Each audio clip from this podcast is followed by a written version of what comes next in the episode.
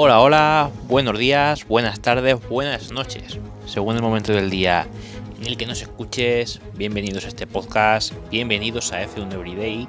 En un nuevo podcast, eh, vamos a llamar a este tipo de podcast Podcast Express, porque es un episodio de estos que no tienes programado, que llevamos a arrancar con eh, los test de Bahrein. Eh, muy muy pronto esta semana, pero se nos ha colado ahí una noticia y es que Imola eh, firma con Fórmula 1 hasta 2025.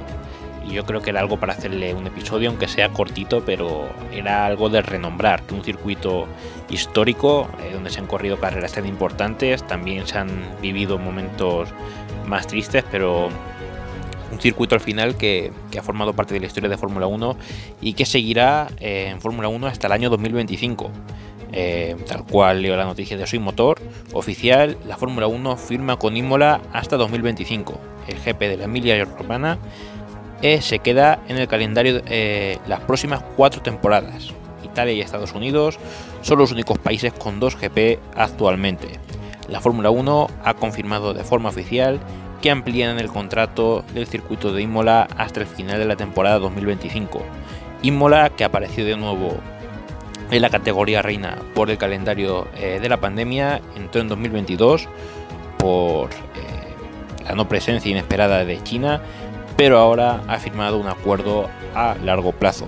Imola apareció en Fórmula 1 por primera vez con razón del Gran Premio de Italia en 1980, único año eh, desde que Fórmula 1 que la Fórmula 1 no disputó su Gran Premio de, Italia en Monza, lo hizo en Imola al año siguiente volvió a Monza, pero desde el 81 hasta el 2006 el trazado italiano organizó lo que se conoció como el Gran Premio de San Marino, hasta en 26 ocasiones, y desde entonces hasta 2020 había desaparecido de la esfera del Gran Circo, pero regresó por el europeizado eh, calendario de, de la pandemia. Ya saben, no hubo grandes premios apenas fuera de Europa, solamente pues continente europeo y sí, sí que es verdad que hubo alguna fuera, no recuerdo ahora mismo cuál, pero hubo alguna fuera, pero la mayoría fueron en Europa y algunas como Austria pues incluso hubo dos carreras en el mismo país.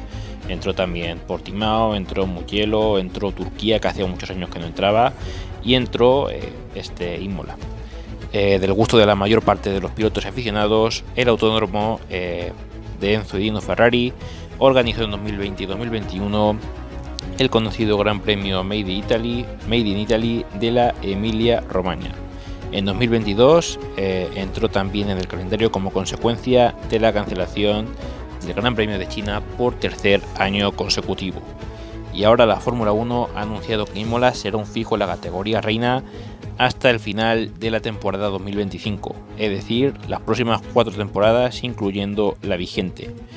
Imola y Monza pues serán dos autódromos italianos eh, dentro del calendario de Fórmula 1. Italia será junto a Estados Unidos el único país que tiene más de una cita eh, en Fórmula 1 esta temporada. En otras ocasiones ha sido Alemania con Hockenheim y con Nürburgring.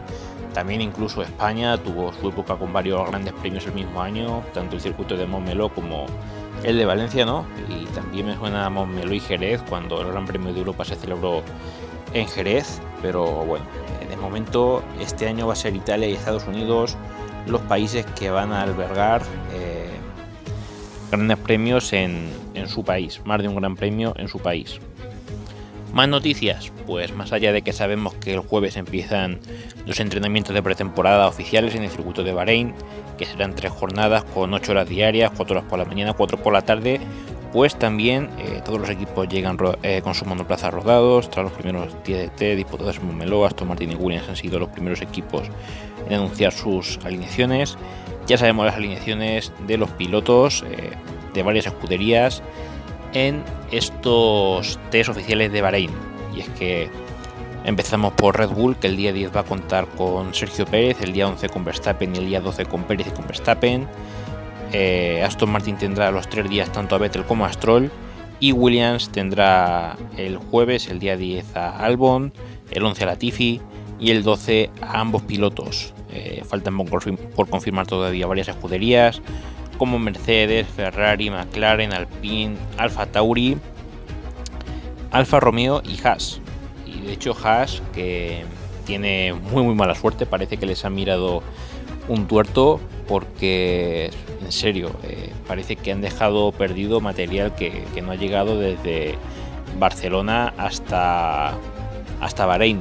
Entonces no sabremos si llegará, no sabemos si llegará a tiempo estos eh, materiales del coche o, o no llegarán o qué sé lo que pase, pero la verdad es que Haas está teniendo unos problemas tremendos en pretemporada. Parecía que iban a tener un buen coche, pero no sé, problemas de fiabilidad, problemas con Mazepin, con su eh, patrocinador y ahora estos problemas de logística, pues parece que le va a dar eh, muchos dolores de cabeza a Haas que veremos si llegan el jueves a rodar incluso. O sea, son, son dudas, no se sabe todavía oficialmente si van a participar o si no van a participar.